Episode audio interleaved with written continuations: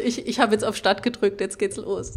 Jetzt sind wir live und online und überhaupt, jetzt müssen wir uns beherrschen, was wir sagen, weil, ja, jetzt müssen wir aufpassen, dann, die ganze Welt hört zu. Ach du lieber Himmel, dann bin ich lieber still. End, endlich mal wieder meine erste Podcast-Folge seit, ähm, ich glaube, seit einem halben Jahr übrigens. Ich, nee, es ja. ist, glaube ich, sogar noch länger her. Ich glaube, seit einem Dreivierteljahr nehme ich hier die erste Podcast-Folge mal wieder auf und habe mir gleich Verstärkung geholt. Weil ja, zusammen, zusammen geht es leichter. Also bei mir heute oder bei dir dann später ähm, in Podcast ähm, ist der Stefan eigentlich Belem, Belem, also weil Bellem. du schreibst Belem. Genau. Der Stefan äh, Belem wurde mir gesagt, ist ähm, zum einen der Pfeffer aus Portugal, äh, zum anderen ein Rotlichtviertel in Lissabon und den, das mit dem Pfeffer weiß ich aus dem Rewe und das mit dem Rotlichtviertel weiß ich aus meiner Zeit im Callcenter. Da hat mir das einer am Telefon gesagt und hat gesagt, wissen Sie, dass Ihr Nachname nach einem Rotlichtviertel in Lissabon benannt ist? Und ich so, also erstens ist das Rotlichtviertel wohl nach meinem Nachnamen benannt und zweitens habe ich keine Ahnung, weil ich da noch nie war. Aber ähm, ich konnte mir gerade noch verkneifen, ihm zu sagen, offensichtlich haben Sie da Erfahrung, weil dann wäre das Gespräch, glaube ich, nicht gut verlaufen. Oh. Und äh, ja, du darfst da ja nicht so reden, wie du willst. Nein. Ja, ähm, ja genau, aber hier ist Stefan und ähm, an meine äh, an meine Zuhörer da draußen, ähm, ich sitze heute hier mit Nicole Böhm, Autorin der Seelenwächter, Chroniken, Chroniken der Seelenwächter, so rum, und ähm, äh, dem neuen Roman beim Drachenmond Verlag, äh, Das Vermächtnis der Grims. Richtig. Ja ich, ich habe mit Namen, das ist Wahnsinn. Wir hatten ja eine Lesung mit fünf, ähm, also mit Maja, Laura, äh, Maja Köllinger, Laura Dabas, äh, meiner Frau Nina und Linda Schipp. Und einmal sollte ich die Vorstellung machen, bei der letzten der drei Lesungen. Und glaubst du, ich hätte es hingekriegt, die Buchtitel zu sagen? Ich, das, ist, das ist schlimm, ne? Schrecklich, schrecklich. Ja? Das ist schön, also, weil ich, ich krieg's ja auch nicht zusammen. Also ich finde es, ja, ich finde es auch immer schwierig. Oh ist so diese Prüfungssituation. In dem Moment, wo ich weiß, jetzt muss der Name stimmen, ja, genau. hängt er so einfach fest. Genau. ja, aber freut mich, dass wir den Podcast zusammen machen. Ja, mich auch. Es war übrigens eine ganz spontane Idee. Also wir haben uns, ja. uns jetzt einfach hier zusammengesetzt und haben gesagt, wir stöpseln mal die Mikros an und quatschen eine Runde. Richtig. Und deswegen haben wir auch äh, keinen Plan. Also was wir jetzt so alles sagen, aber wir haben schon so ein grobes Thema, worum es mal gehen soll. So Denn wir haben festgestellt, dass wir ganz unterschiedlich arbeiten. Nicole ist eine Planerin und plottet ganz viel im Voraus und ich bin ja mehr so der Bauchschreiber. Im, auf Englisch, ich finde das englische Wort viel, viel schöner dafür, sagt man dazu ja Discovery Writer, ähm, weil das mehr so was mit Entdecken zu tun hat und Bauchschreiber klingt so nach Essen. Ich meine, ich mag auch Essen, aber ich finde dieses Discovery in der Geschichte, äh, eine Geschichte zu entdecken und sie quasi nur niederzuschreiben als Beobachter, das ist das, was mich daran fasziniert. Und mich fasziniert aber dieses Plotten können im Vorfeld. Und die Frage, die ich gleich schon an dich habe, ist. Jetzt kommt die Icebreaker-Frage. Ja, die, die Icebreaker-Frage. Damit steigen wir in dieses Gespräch ein, damit wir gar nicht überlegen müssen, was sagen wir jetzt. Wie minutiös plottest du im Vorfeld? Also geht das von tatsächlich Einzelszenen, bevor du schreibst, oder geht es grob über Kapitel oder nur den groben, also nur den Handlungsstrang, wie man ihn in einem Exposé hätte? Ja, also ich arbeite mich nach unten quasi. Also das heißt, ich habe erst meinen Handlungsstrang Mhm. Ähm, und also zum Beispiel jetzt bei den Seelenwächtern ist ja die Jess am Anfang bricht in diese Kirche ein, weil sie den Geist vom Pfarrer Stevens beschwören möchte. Ich glaube, das kann ich erzählen, ohne zu spoilern. Ja, weil es steht nämlich auch auf dem Klappentext. Sehr gut. so, das ist ja schon mal der grobe Verlauf. Ne? Ich weiß, die geht da hin und äh, die will halt diesen Pfarrer beschwören und ähm, dann geht es eben schief und es klappt halt nicht so, wie sie das gerne hätte. Das heißt, ganz grob wäre ja das jetzt schon mal im, im, Plot. Und das ja. nehme ich jetzt aber halt immer weiter auseinander. Das heißt, ich breche es immer weiter runter und schreibe tatsächlich dann die ganze Szene auf. Das heißt, sie geht halt dahin. Ähm, ich schreibe auch ganz oft auf, wie sie sich dabei fühlt. Mm, das ähm, finde ich sehr spannend, ja. Was für eine Tageszeit es ist, was für ein Wetter es ist, wie, wie, ja, wie sie halt gerade damit umgeht, wie sie auch in diese Kirche reinkommt. Also bricht sie da ein oder findet sie ein Fenster, wo sie durchklettern kann. Also ich, ich bin da schon sehr, sehr spezifisch mit und äh, was sie dann entdeckt, wenn sie in der Kirche ist, äh, mhm. was das auch wiederum mit ihr macht und äh, wie sie sich da halt vorarbeitet, wie sie den richtigen Platz findet, ähm, wo sie dieses Ritual ausführen muss, was für Gegenstände sie dazu be benutzt, also mhm. was sie mhm. halt alles braucht. Also ich bin da schon sehr, sehr detailreich. Wow. Mhm. Das ist stark, das ist stark. Und dadurch hast du dann quasi Stück für Stück immer mehr die Szene aufgebaut, die du am Ende noch schreibst und fügst dann nur noch die klassischen Füllwörter hinzu, die man vermeiden sollte. Nein, aber du, du, am Ende hast du quasi das Gerüst, den, den Rohbau und kleidest die Sätze nur noch aus. Und kannst in der Planungsphase dann immer wieder umschieben?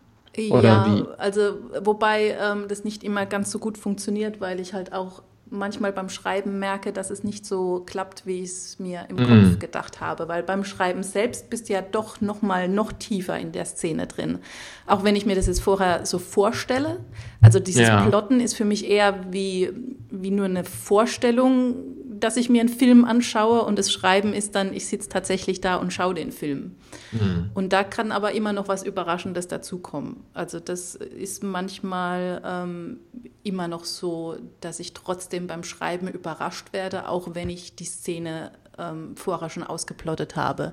Also zum Beispiel schreibe ich auch ganz oft, wenn sich jetzt zwei Charaktere treffen und mit denen soll was passieren, die streiten sich zum Beispiel, dann mhm. schreibe ich halt da nur hin, der streitet mit dem und sie führen das und das Gespräch, also so ganz grob und am Schluss äh, prügeln sie sich oder äh, der hat gewonnen. und wenn ich dann aber in der Szene bin, kann es sein, dass die gar nicht in der Stimmung sind, sich zu streiten sondern die setzen sich dann halt hin und führen ein klärendes Gespräch an sich, anstatt sich zu prügeln.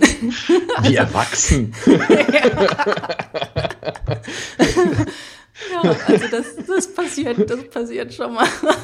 Das ist ja geil. Aber ja. das ist dann, das hat doch dann so ein bisschen was von äh, klassisch diese Last-Minute-Änderungen am Drehbuch, wie man sie auch beim Film kennt dass morgens quasi noch Seitenergänzungen zum Drehbuch geschrieben werden, die dann in der finalen Fassung anders sind. Ja. Oder? Irgendwie. Genau. Also so, so die Parallel. Ich finde das, find das so spannend, weil das ist was, was ich absolut nicht kann. Ich, ich kann noch so weit, ich habe ein grobes Exposé, das weiß ich meistens. Und ich habe witzigerweise ganz oft die emotionalen Schlüsselstellen für die Charaktere. Mhm. Die brauche ich im Vorfeld. Also ich, wenn, wenn ich weiß, hier muss irgendwas passieren, äh, was die Fallhöhe angeht und so weiter. Also der, der Charakter hat hier einen Tiefschlag oder verliert jemanden und so weiter. Die Dinge weiß ich im Vorfeld. Ich weiß aber noch nicht genau, wie das passiert. Mhm. Und ich habe bei mir selbst gemerkt, dass ich nicht in meinen Schreibfluss komme, wenn ich es zu sehr plane im Vorfeld, weil ich dann das Gefühl habe, alles schon mal gesehen zu haben. Und ich weiß nicht, wie es dir geht, da liest du Bücher mehrmals? Wenn mir die Story richtig gut gefällt, lese ich sie mehrmals, ja. Ja, und ich lese Bücher immer nur einmal. Ja. Aber ich gucke ja auch Filme. Ich, Guckst du auch Filme nur einmal?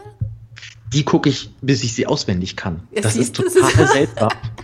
Ich weiß nicht, woran das liegt, aber ich habe noch nie ein Buch zweimal gelesen. Also außer die eigenen wegen Lektorat und klar. Ja, ja. die stehen einem, einem irgendwann sowieso. Äh die hast du dann, also ja. wenn ich, wenn ich, bis das Buch irgendwann mal in Druck geht und dann bist du wirklich so an einem Punkt, dass du denkst, oh ja.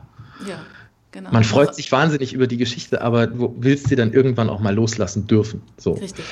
Und ähnlich geht es mir aber, wenn ich zu viel plotte, dann habe ich diesen, komme ich schon zu früh an diesen Punkt. Und mhm. dann macht es mir beim Schreiben keinen Spaß mehr. Mhm. Und ich suche noch nach einer Möglichkeit, ein bisschen mehr zum Plotter zu werden, weil ich jetzt aus Gesprächen mit vielen Kollegen, unter anderem dir, rausgefunden habe, dass Plotter deutlich schneller schreiben als ich. Und äh, das geht nicht. Ja? also, weil auf was für ein Output schaffst du es jetzt mit der Methode? So äh, mein Rekord liegt im Moment bei 10.000 Wörtern am Tag. Das ist toll. Das ist richtig toll. Also ich, bei mir ist es halt so, ich kann ich schaffe so 1000 Worte die Stunde. Mhm. Aber ich kann dafür nicht mehr als ein bis zwei Stunden schreiben, weil ich dann irgendwie in diesem, in diesem Prozess zu erschöpft bin. Ah, okay. Weil ich, weil ich ja alles während des Schreibens erst plane und richtig, mache und denke. Richtig, ich und ich glaube, dass da der große Unterschied liegt. Das kann sein. Also ja, ja, es, ja. Also ich schaffe, wenn es richtig, wenn ich richtig so ultramäßig im Flow bin und so einen mhm. richtig guten Tag habe, dann schaffe ich so zwischen 3.000 und 4.000 Wörter die Stunde. Das heißt, du arbeitest nur zwei Stunden am Tag? es kann, es Nein, kann schon mal vorkommen, das dass ich tatsächlich nur zwei Stunden am Rechner sitze und mein Pensum geschafft habe. Ja. Das ist ja brutal gut. Mhm. Und du schreibst dann auf Pensum, auf Tagesziel und nicht mhm. auf Zeit. Äh, ah, okay. Genau, beziehungsweise, genau, also nach der Zeit schaue ich nicht, aber mhm. ähm, ich habe mir, also ich weiß ja, wie viel, wie groß mein Buch werden soll. Bei den Seelenwächtern ist es ja immer relativ gleich. Die haben immer 35.000 Wörter pro, mhm. pro mhm. Band. Und ich weiß, ich darf mir ja nicht mehr als vier Wochen Zeit lassen, weil das Ding kommt ja monatlich raus. Und dann ja. kannst du es ja locker runterbrechen auf die Tageswörterzahl, was ja gar nicht mal so viel ist. Ähm, aber momentan ist mein Ziel, die Seelenwächter in zwei Wochen fertigzustellen, weil ich ja jetzt auch noch die Krims Teil 2 parallel schreibe. Also momentan habe ich ja zwei Geschichten laufen. Und diese 4000 Wörter schaffe ich ja auch nur, wenn es richtig gut läuft. Ne? Also mhm. es kann auch passieren, mhm. dass ich dann wieder 5000 lösche am nächsten Tag. Also es ist. Ach so. ja. Okay. Ja. Das habe ich ehrlich gesagt noch nie gemacht. Also Was? ich habe. Echt nicht? Ich habe ähm, einmal erst in den zwölf Jahren jetzt eine Szene geschrieben, von der ich am nächsten Tag gesagt habe, nee, die muss weg. Wow. Aber bisher habe ich immer alles, Klopf auf Holz, was äh, ich geschrieben habe, zumindest bis zum Lektorat im Buch gelassen. Das ist sehr bewundernswert. Äh, ich weiß nicht. Ich glaube eher, dass es faul ist, aber das müssen andere beurteilen. Oh Gott, die großen Enthüllungen. Aber ja, ja, nein. Äh, Nee, das finde ich aber, das finde ich aber wirklich sehr bewundernswert. Und zudem, was du dann schreibst am Tag, ist das dann die Endfassung oder sagst du, das ist eine gute Fassung, da gehe ich noch einmal drüber und dann ist das Ding durch? Ich habe jetzt zwei Möglichkeiten zu antworten. Ich ja. kann jetzt die Wahrheit sagen, dann haut meine Frau mich, wenn sie das hört. Ähm, und ich kann die medienkonforme Antwort geben. Also die medienkonforme Antwort ist, dass ich natürlich nochmal sehr ausgiebig überarbeite. Okay. Und die schmutzige Wahrheit ist, dass ich tatsächlich, dadurch, dass ich beim Schreiben schon recht viel überarbeite, während ich schreibe. Also es kann durchaus sein, dass ich einen Absatz schreibe und beim nächsten Absatz nochmal hochgehe und dort schon eine Wortwiederholung streiche, weil ich sie, äh, weil ich sie im Kopf habe. Ähm, ich habe beim Schreiben auch meistens nicht die Wortseite formatiert. Das mache ich immer erst, bevor ich es ins Lektorat gebe. Das ist so ein Tipp an alle. Ja? Lektoren lieben Normseiten. Und ähm, wenn ich schreibe, habe ich aber ein ganz anderes Format. Da hab, brauche ich ein, ein, Format, das eher aussieht wie die gedruckte Buchseite. Das habe ich auch. Weil es mir ja. besser gefällt. Ja, mir auch. Ich, ich, kann auch nicht auf der Normseite schreiben. Ich hasse die Normseite zum Schreiben. Sie ist so kackenhässlich. Ja, es ist wirklich hässlich, ja. Aber ich liebe sie im Lektorat, weil ähm, eine Normseite für mich das Lektorat sehr gut planbar macht. Ich weiß, wie viele Normseiten ich in wie viele Stunden lektorieren kann ungefähr und äh, kann so das Buch viel besser für mich im Arbeitsfluss planen. Ja. Und beim Schreiben ist es aber andersrum, wenn das Buch beim, wenn die Geschichte beim Schreiben mich nicht anspricht optisch am Bildschirm, finde ich sie schon ätzend. Deswegen ja. schreibe ich in quasi Romanseite und habe da immer einen ganz guten Überblick, wie jetzt das Ganze sprachlich so abläuft. Und habe dann nur noch meine kleinen ewigen Favoriten wie Doch oder so, die ich viel zu häufig verwende. Also das, den, den Klassiker. Über sowas gehe ich nochmal drüber, aber meistens schreibe ich schon sehr nah an der, an der Endfassung, die ich ins Lektorat mhm. gebe. Siehst du, und ich glaube, da liegt auch nochmal der Unterschied, weil ich mache das zum Beispiel nicht. Und ich glaube, deswegen bin ich auch schneller weil mhm. ich schreibe und ich lösche auch beim Schreiben keine Rechtschreibfehler. Also und auch keine Wiederholungen raus. Ich sehe die zwar dann schon, mhm. aber ich konzentriere mich dann halt nur darauf, die zu schreiben quasi. Also ich stelle mir mhm. immer einen mhm. Timer, ich mache ja diese Pomodoro-Technik. Ja, großartig. Ja. Genau, also 20 Minuten schreiben und dann 5 Minuten Pause, 20 Minuten wieder schreiben. Und in der Zeit schreibe ich halt nur und ich korrigiere da nicht und ich wurschtel mhm. da nicht im Text groß rum, sondern ich schreibe das Ding halt nur runter. Und dann kann es schon passieren bei der Überarbeitung, dass dann auch wieder eine halbe Seite wegfliegt, weil halt einfach zu viel mhm. Wiederholung drin ist. Ich habe die Infos reingehauen, die ich halt schon in der Szene zuvor hatte und das ist halt nicht nötig, die nochmal zu bringen und so weiter. Deswegen habe ich, ich habe zwar ein hohes Output, aber ich, ich lösche halt auch wiederum viel. Ich weiß nicht, ob wir im Endeffekt so viel unterschiedlich von der Geschwindigkeit sind, bis hm. das Buch fertig ist. Weißt du, was ich meine? Ja, ja. Hm. Gut. Es ist ja zum Glück auch kein Wettbewerb. Nein. Sonst müssten wir ja auch gegeneinander halten, wie viel du veröffentlicht hast und wie wenig ich veröffentlicht habe. Und äh, dein Output bei den Chroniken der Seelenwächter ist ja brutal. Also ich, ich tippe ja so ein bisschen mit dem großen C äh, in dieses Konzept eine Serie zu schreiben, weil mhm. ich habe eine Geschichte und ich weiß noch nicht genau, will ich das als Serial machen oder als, ähm, als normale Romanreihe. Und glaube, ein Teil von mir sträubt sich gegen das Serial, weil ich das Gefühl habe, ohne Planung kannst Serial nicht machen. Ja. Ja, denke ich, ne? Oder wie, siehst, wie ja, siehst du ist, das? Es ist echt schwierig. Also wenn du, wenn du nicht planst bei so einem Serial, dann, ich, ich frage mich ja sowieso, wie man sich nicht verläuft, wenn man nicht plant. Das kannst du mir vielleicht auch noch gleich erklären.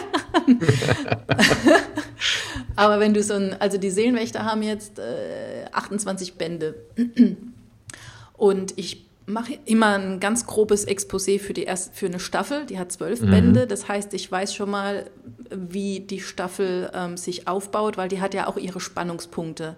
Genau. Also die, äh, genau, du arbeitest dich halt zur Mitte der Staffel, arbeitest du dich meistens auf den ersten großen Spannungspunkt hin, wo halt äh, Batsch, Boom, Bang und Feuerwerk und alles ist ganz schlimm. Und dann kommt ja meistens eine kurze Ruhepause, damit die alle kurz durchatmen können und dann haust du das Finale raus. Und ähm, das ist so immer mein grober Plan. Das heißt, ich gucke da schon, auch da mache ich dann wieder mein Exposé. Ähm, wie ist die Kurve im Exposé? Und das breche ich dann runter auf die einzelnen Bände mhm. und das dann wieder auf die einzelnen Szenen und so weiter.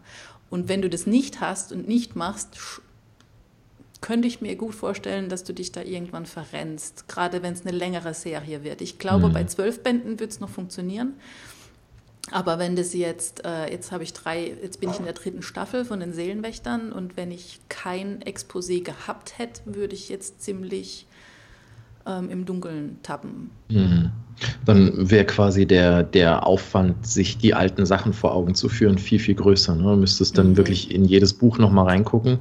Mhm. Und so kannst du die Sachen im Exposé oder schon in der Excel-Tabelle und so festhalten. Ja. Genau, ja. weil es gibt dir halt, also mir gibt es halt immer Sicherheit. Also deswegen, mhm. also mich langweilt Planen nicht, sondern für mich ist das so wie mein Fallnetz. Ähm, Fallnetz? Netz. Ja, Sicherheitsnetz. Sicherheitsnetz, ja, danke. Sicherheits, genau. ja, ah, klasse, also ja. Ich bin nicht so der, ich bin nicht so der Mensch, der über das Drahtseil läuft und kein Sicherungsnetz hat. hm. Bin ich jetzt so, so todesmutig, dass ich ohne Sicherheitsnetz laufe oder gehe ich erst gar nicht so hoch? Das ist die Frage. Ähm, bei mir, wie, ja, wie schaffe ich es mich nicht zu verlaufen? Ähm, hm. In den meisten Fällen äh, dadurch, dass ich einiges schon plane und mache, aber nicht zu, zu detailliert. Also ich habe immer, ich weiß zum Beispiel immer das Finale. Mhm. Zu 80, 90 Prozent steht das dann auch so. Damit geht es bei mir auch meistens los bei der Geschichte, ganz witzigerweise. Also ich habe eine, eine Geschichte. In, in den meisten Fällen sieht das so aus, dass ich irgendwie eine Initialzündung zur Idee habe und denke, die Welt wäre toll und um das und das soll es gehen. Und am Ende soll es so und so aufgelöst werden. Mhm. Und dann gehe ich da quasi rückwärts und sage, dann brauche ich dafür welche Charaktere und welche, wie, wie geht's, wie geht's damit weiter? Und dann hilft mir dieser Leuchtturm quasi beim Schreiben nicht komplett abzudriften. Das schützt aber nicht davor, innerhalb des Buchs irgendwie Fehler zu machen oder mal, ähm, mal irgendwie sich zu verhaspeln. Und ich habe mich Gott sei Dank noch nie in eine Ecke geschrieben, also ähm, auch da George Martin eins voraus, aber ähm, Ist der eigentlich und, Bauchschreiber, weißt du das? Mal kurze Zwischenfrage. Ich habe keine Ahnung. Ich habe keine Ahnung. Ich könnte es mir, ich, ich könnte es mir vorstellen, weil das würde erklären, wie er in so eine Lage kommen konnte, in der er jetzt ist. Aber ich glaube sowieso, dass er keine Lust mehr hat, es fertig zu schreiben. Alle Fans von Game of Thrones werden mich jetzt hängen sehen und, und köpfen wollen. Aber ich glaube, in dem Moment, als die Serien überholt hatte, wurde das ganze Projekt für ihn zu langweilig. Ja, das glaube ich. Aber das ist, ist nur so mein, mein mhm. Gefühl. Und ähm, ja, also der Leuchtturm hilft mir so ein bisschen, mich nicht zu verlieren, aber zwischendrin ist es hin und wieder schon so, dass ich dann denke, Moment, wie war das jetzt? Gerade wenn man mehrere Handlungsebenen hat ähm, und, und, Ortswechsel, dann wird es manchmal ein bisschen haarig und dann hätte ich mir zum Beispiel bei ähm, Die Seele des Wächters, als ich das geschrieben habe, da wird es ja zwischenzeitlich auf vier, ja doch mal auf drei bis vier Handlungsorte ausgeweitet und zwischen denen ich dann mit Cliffhangern springe und wenn du dann plötzlich überlegst, oh, hatte ich das schon erzählt und wie war das? Da habe ich schon Zeit liegen lassen. Ganz mhm. klar. Mhm. Weil dann musst du auch mal zurück und musst gucken, ah, das und das und dann überfliegst du das und beim Lesen fällt dir dann wieder ein, ah, das hatte ich hier geschrieben und das da. Ah ja, dann machen wir hier so weiter. Und ähm, zum Glück ist mir noch nie passiert, dass ich irgendwas Wichtiges vergessen habe oder irgendwas dann nicht ausgearbeitet habe, wo ich am Ende gesagt habe, oh Schande, das wollte ich aber eigentlich noch erzählen. Mhm. Aber ich glaube auch eine Serie über mehrere Bände, wenn das, ähm, wenn ich da anfange, ich, ich denke, da muss ich von meiner Arbeitsweise abweichen. Entweder das oder ich muss danach alles festhalten, was ich gemacht habe, aber das ist ja auch dann irgendwie, dann kann ich es auch vorher machen. Also. Ja, es sei denn, du schreibst halt um, so wie ich das immer mache. Also, weil ich schreibe halt echt hm. immer viel um. Also, ich plotte und plane und mache und man sollte ja meinen, dass dass das dann irgendwie so in Stein gemeißelt ist. Aber ich, mhm. wie, wie, gesagt, beim, beim Schreiben selbst kommen mir halt immer noch viele Ideen. Und dann, wenn ich, ich ändere es da dann auch in meinem Exposé ab, weil mir das nämlich sonst auch tatsächlich passiert, dass ich halt eine falsche Info drin stehen habe und das ist immer doof. Ja, aber auch so kann man sich manchmal verrennen. Also du musst bei einer Serie wirklich Ordnung, Ordnung behalten, weil sonst wirst du wahnsinnig. Und, mhm. und du musst ja nur mal hochrechnen, wie viele Wörter das sind, in einer, wenn du zwölf Folgen hast und jeder hat da 35.000 Wörter. Meine Finalbände sind dann doppelt und dreifach so lang. Mhm. Also das ist schon einiges, um dann Überblick zu behalten. Auf jeden und, Fall. Und ähm, ich mache mir auch immer ähm, eine extra Datei beim Schreiben und die heißt immer Dinge zu beachten und da schreibe ich einfach alles Mögliche mit rein, was mir so einfällt auf dem Weg. Weil ich auch oft Hinweise liegen lasse die ich absichtlich einbaue, weil ich genau weiß, die werde ich nochmal ähm, aufgreifen, aber halt erst viel später. Also manche ja. Dinge, die ich in Staffel 1 jetzt aufgebaut habe, kommen jetzt erst in Staffel 3 raus. Großartig. Und, und das, das kannst du halt nur machen, wenn du es dir aufschreibst und es halt mit ja. reinplanst und mit reinwebst in die Geschichte. Und ans, also ich glaube, das alles im Kopf zu behalten, ist schwierig. Ich kann es nicht. Ja, ich habe auch äh, ganz klassische Notizbücher noch, die ich, die mhm. ich verwende. Also ich ich merke auch, dass es für mich anders. Wie, wie plottest du? Machst du das alles mit einem Programm oder machst du das auch mit Papier und Stift? Ich mache es meistens, ich mache beides. Also ich habe mhm. ein Notizbuch, da schreibe ich meistens rein, wenn ich festhänge, auch beim Plotten, weil ich meine, du setzt dich hin, du hast eine Idee und es ist mhm. ja nicht so, dass diese Idee sofort aus deinem Hirn aufs Papier gepurzelt kommt und dann ist die da. Leider. Sondern nee, du musst ja da so. noch so ein bisschen Denkarbeit und wie was ja. strukturiert wird und so. Und das fällt mir meistens leichter, wenn ich auf Papier schreibe, weil ich glaube, dass der Prozess des Handschreibens langsamer ist als der mhm. am Rechner und du dadurch einfach mehr Zeit beim Denken hast. Vermute ja. ich mal, dass es deswegen so ist. Und ähm, ich schreibe aber dann die Exposés alle am Rechner. Beziehungsweise ich habe jetzt ein ganz neues Programm entdeckt, das heißt Scapel. Das hat der Christian Handel mal empfohlen.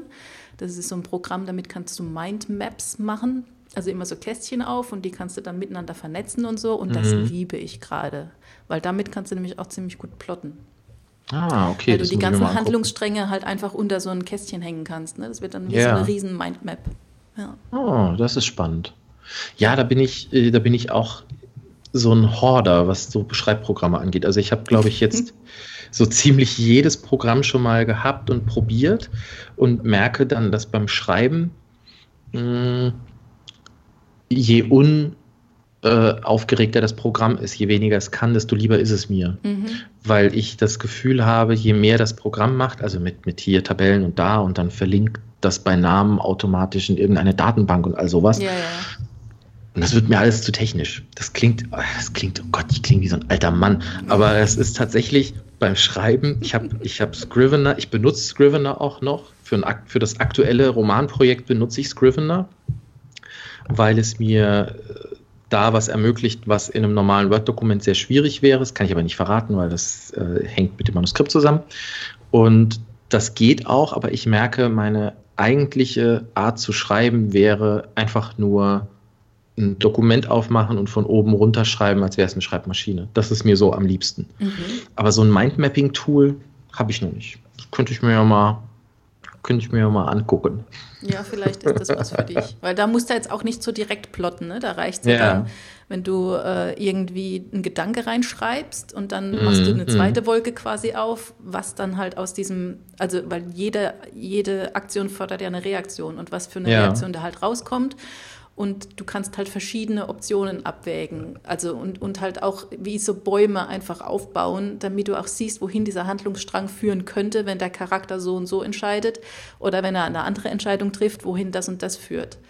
Und dann ja. hast du halt am Schluss echt eine schöne Übersicht und hast dich noch nicht so sehr in diese Geschichte rein verrannt, als dass du es nicht mehr ändern könntest. Also das hat mir jetzt schon ein paar Mal geholfen. Gerade bei den Grimms die mhm. extrem verschachtelt ist auf vielen Ebenen, weil halt die Vergangenheit, die Gegenwart und diese Märchenwelt mhm. alle miteinander kombiniert werden und es halt ganz viele Ebenen sind und sich je mehr du schreibst in der Geschichte, umso mehr, umso weniger Möglichkeiten hast du ja auch, weil sich ja das eine mit dem anderen wieder aushebelt. Richtig. Und, Richtig. Und, ja, und also ich persönlich finde, es wird immer komplizierter, je weiter diese Geschichte fortschreitet. Die ja, meisten weil, sagen, sagen ja immer, ne, wenn du mal einen Anfang hast, dann läuft's und so, aber ich finde den Anfang immer am leichtesten, weil eben. da steht ja doch genau. alles offen, da kannst du ja alles richtig, machen. Richtig, richtig. Und irgendwann stellst du komische Regeln auf in deiner Welt und dann schreibst und schreibst und denkst, oh ja, das ist eine coole Idee und dann merkst du, nee, es geht gar nicht, weil mhm. in meiner Welt funktioniert es nicht. Ja. Ja, und so musst Magie halt ist. Ja ähm, ich habe gemerkt, zum Beispiel Magie ist ganz oft so ein, so ein Ding, was man am Anfang äh, einbaut und irgendwann, wenn man das nicht gut plant, das ist das Einzige, was ich von Anfang an sehr genau plane, wenn ich in der Fantasy-Welt ein Magiesystem benutze, mhm. oder also ein System, das klingt so nach Rollenspiel, aber wenn man, äh, wenn ich eine, eine magische Welt aufbaue und möchte, dass es dort magiebegabte Wesen gibt, dann mache ich von Anfang an, bevor ich die erste Zeile schreibe, ganz genaue Regeln, nach denen das funktioniert, was es kann, was es nicht kann und was es kostet, quasi. Mhm, ja, also ja ist es Blutmagie oder wie auch immer die funktioniert, weil seiner Magiewelt keine Regeln aufzulegen, ist, finde ich, einer der größten ähm, äh, ja, Schnitzer, den man sich leisten kann, mhm. weil du ganz schnell in einem Buch dann an einen Punkt kommst, wo du merkst, entweder die Magie ist übermächtig und du musst dann anfangen, auf Seite 300 dir seltsame Einschränkungen zu überlegen, warum es jetzt nicht klappt, was doch die ganze Zeit klappen könnte. Und es ist immer gefährlich, wenn der Leser anfängt zu sehen, dass ich im Hintergrund die Fäden halte. Das, das, ist das, was ich immer versuche zu vermeiden. Der Leser soll nicht den Puppenspieler hinter, den, hinter dem Stück erkennen. Mhm. Und ähm, deswegen geht es mir ähnlich wie dir. Ich kann am Anfang total gut. Äh, da, geht, da läuft das alles total leicht und das ist auch einfach das ist doch wunderschön. Da, da, erklärt man die Welt, man, man fängt an mit den Charakteren und es ja. geht los. Ja, und je mehr man so geschrieben einfach. hat, genau, und irgendwann so auf Seite 300, wenn du dann aber was ändern willst, dann merkst du, du musst 300 Seiten überarbeiten und gucken, wo diese Änderung am Anfang quasi Effekt hat auch. Also ich kann das voll und ganz nachvollziehen. Ja. Und das passiert mir trotzdem, obwohl ich plotte. Also das kannst mhm. du, also auch das habe ich noch nicht äh, rausgefunden, wie man das ausschließt. Also bei mir ist es zumindest nicht so. Ja, ich, aber ich weiß auch nicht, wäre es nicht auch enorm, hm, wenn man sich so sehr einschränkt durchs Plotten, dass man mhm. quasi gar keine Freiheit mehr hat im kreativen Prozess. Also das kann, vielleicht ist das auch der Punkt, der mich am Plotten immer so ein bisschen hindert, weil ich das in meinem Kopf so als Vorstellung habe. Wenn ich jetzt mhm. plotte, dann darf ich beim Schreiben nicht mehr ausbrechen. Okay. Und äh, und ich glaube, das jetzt so, so wie du es erzählst, könnte mir das aber eigentlich gefallen, weil du dir ja trotzdem noch kreative Freiheiten lässt, ja. wenn sie möglich sind. Und das ja. finde ich eigentlich ganz ja, gut. Total. Also es, es ging auch schon so weit, dass neue Charaktere aufgetaucht sind. Und da sollte man ja meinen, als Plotter quasi, dass, dass dir das mhm. nicht passieren kann, weil das bringt ja, ja, alles durcheinander, wenn da noch ein Charakter auftaucht. Richtig. Aber das ist mir schon passiert und ich schreibe und schreibe und dann denkst du, huch, wo kommt der jetzt her? Wie konnte das passieren? Und, Hat der dann äh, überlebt oder wurde der wieder entsorgt? Nee, die äh, leben tatsächlich alle noch. Also erstaunlicherweise. Und, und einige von denen haben dann auch eine wichtige Rolle in der Geschichte bekommen. Mhm äh, obwohl sie niemals im Exposé gestanden haben. Und trotzdem hat es, es ist, es ist echt crazy. Und trotzdem hast du immer noch genügend Freiheit, um sowas zu machen. Ja. War es jetzt ein großer Unterschied eigentlich, ähm, das Vermächtnis der Grimms zu schreiben im Verhältnis zur Serie?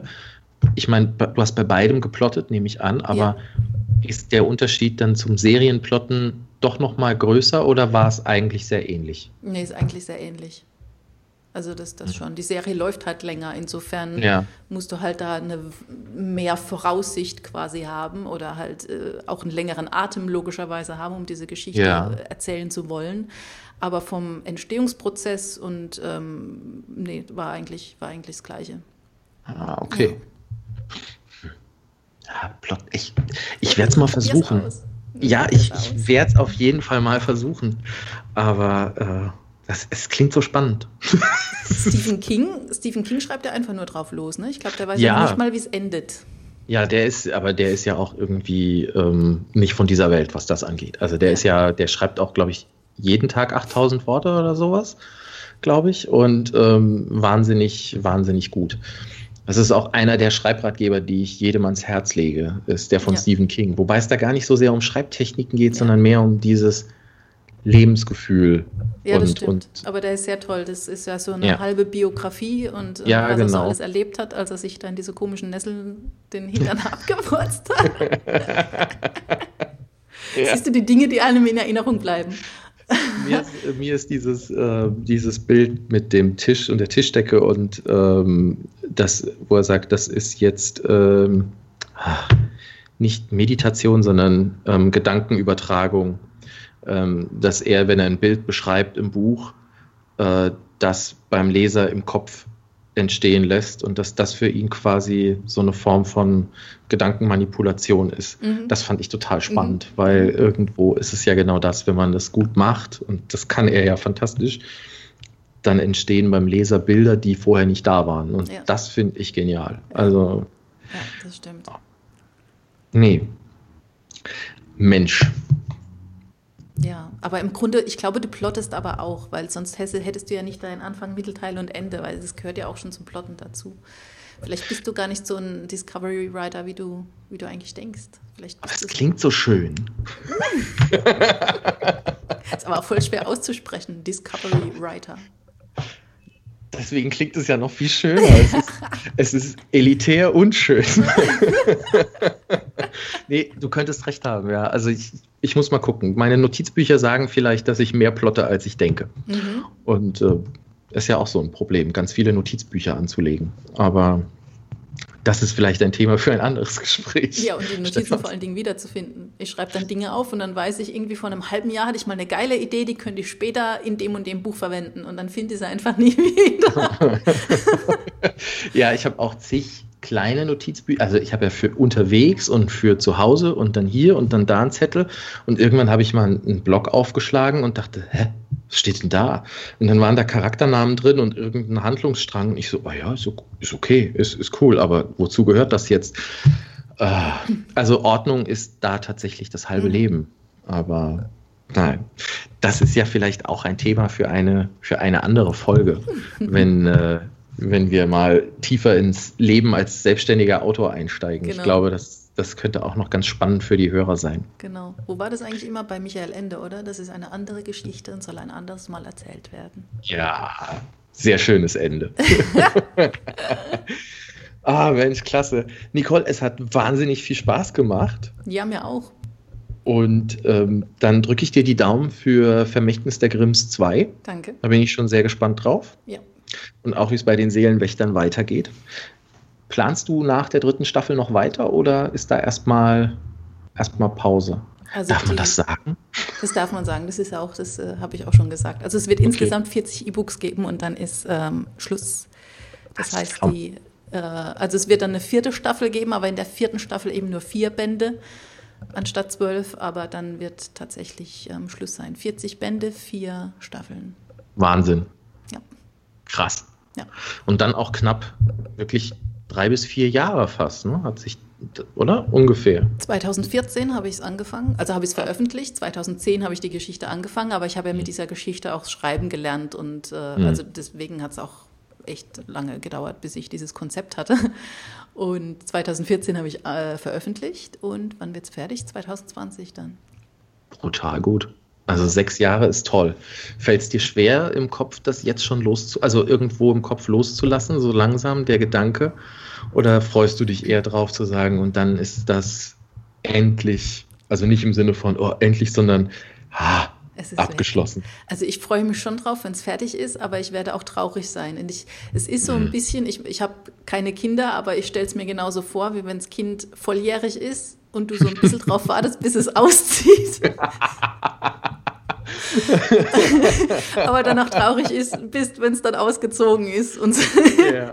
so stelle ich mir das gerade vor, ja. Ach, das ist ein schöner Vergleich. Ja, ich habe zwar auch keine Kinder, aber so stelle ich es mir auch vor. Ach, ja. cool. Ja, nee, dann ich drücke dir dafür wirklich die Daumen. Dankeschön. Und bin sehr gespannt. Darfst du denn erzählen, woran du gerade schreibst? Ähm, ja, natürlich. Wer soll mich aufhalten? Nein. Also. Ich weiß nicht, manche Autoren wollen ja noch nicht drüber reden, solange es noch äh, in der Entstehungsphase ist. Nein, ich, ähm, ich kann da gern schon ein bisschen was drüber sagen. Ähm, man sagt ja immer, man soll in dem Genre bleiben, in dem man also namentlich veröffentlicht, dass sich das nicht ändert, weil die Leser keine Genrewechsel mögen. Das hat mich aber noch nie interessiert, deswegen Ich wollte gerade sagen, das interessiert mich jetzt aber auch nicht. ja, das sind so diese Tipps, die du als Autor äh, zu meiner Zeit, also zu meiner Zeit für die, für die, die neu zuhören und nicht so wissen. Ähm, mein erstes Buch habe ich ja 2000 2004 veröffentlicht im Self-Publishing und dann 2007 nochmal bei einem Verlag. Und dann folgten da die, die kommenden Bände. Das waren die Chroniken des Paladins, klassische High Fantasy, ein bisschen Dragon Ball Fanfiction mit drin. Das hat aber nie jemand erkannt. Deswegen sage ich das mittlerweile nach zehn Jahren immer, weil ich denke, mein Gott, irgendjemand muss doch mal sehen, dass äh, die Verwandlung zum Paladin der Super Saiyajin aus Dragon Ball ist, aber egal.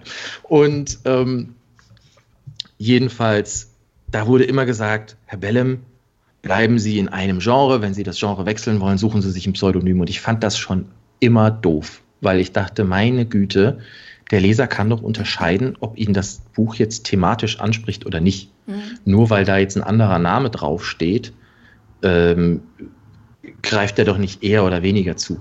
Ja. Keine Ahnung. Und deswegen wird das nächste Buch ins viktorianische England gehen 1896. Ich habe ja immer so ein bisschen spleenig, dass irgend, dass in den neueren Büchern, die ich schreibe, immer irgendwas von mir selbst mit drin ist. Dieses Buch beginnt am 9. September, das ist zufälligerweise auch mein Geburtstag. Bei Die Seele des Wächters haben alle Elfen irgendwie meinen Namen in Elbisch, also auch die Frauen. Der König heißt irgendwie, ich glaube, der König war Rüdiger, das ist mein zweiter Vorname auf Elbisch. Der ähm, und die Prinzessin war, glaube ich, Stefan auf Elbisch. Also als, als weibliche Form. Das ist neckisch. Ich, ach, irgendein Spleen muss man haben, habe ich mir sagen lassen. Und das neue Buch beginnt eben am 9. September 1896. Und ähm, natürlich viktorianisches England, es ist sehr naheliegend, dass es in die Richtung ähm, vom Feeling her geht. Es wird einen brillanten Ermittler geben, der allerdings ein äh, hartnäckiges Alkoholproblem hat und es wird diesmal nur zwei Charaktere geben und der zweite Charakter, und darauf freue ich mich besonders, ist eine junge Frau aus Manchester, die nach London kommt, um dort Journalistin zu werden. Das war in der damaligen Zeit gerade der Umbruch dass ähm, Frauen in Zeitungen auch immer mehr arbeiten konnten oder generell auch ähm, die, die Rechte von Frauen ganz zaghaft. Und wir sind ja leider noch nicht an einem Punkt, wo das ausgeglichen wäre.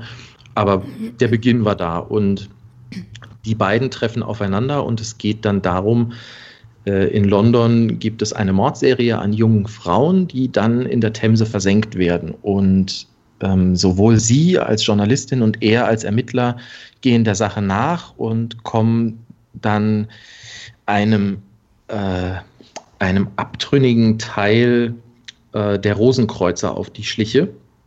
Und diese Geheimgesellschaften, die es damals gab, die waren ja wie nichts Gutes. Ja? Also wer nicht in mindestens einer magischen Geheimgesellschaft war zur damaligen Zeit aus der High Society, der war ja nichts wert. Und ähm, da geht es dann eben um die Frage, ob der Widersacher und was dahinter steckt und ob der überhaupt noch menschlich ist oder nicht. Und mhm. mehr verrate ich nicht, aber ich mhm. glaube, es wird recht, ja, also wenn ich nicht denken würde, es würde spannend, würde ich es ja nicht schreiben. Genau. Insofern genau. Ähm, denke ich, es wird eine sehr spannende Geschichte. Es wird ein, äh, es wird einen Hund geben, der äh, namen, einen Rottweiler namens Chester und einen deutschen Butler namens Dietrich und die beiden Figuren machen mir gerade immens Spaß. Und ähm, ja, ich bin gespannt, wann ich fertig werde, weil ich, weil ich ja äh, aktuell auch durch die Arbeit nicht so viel zum Schreiben komme, wie ich das gerne würde.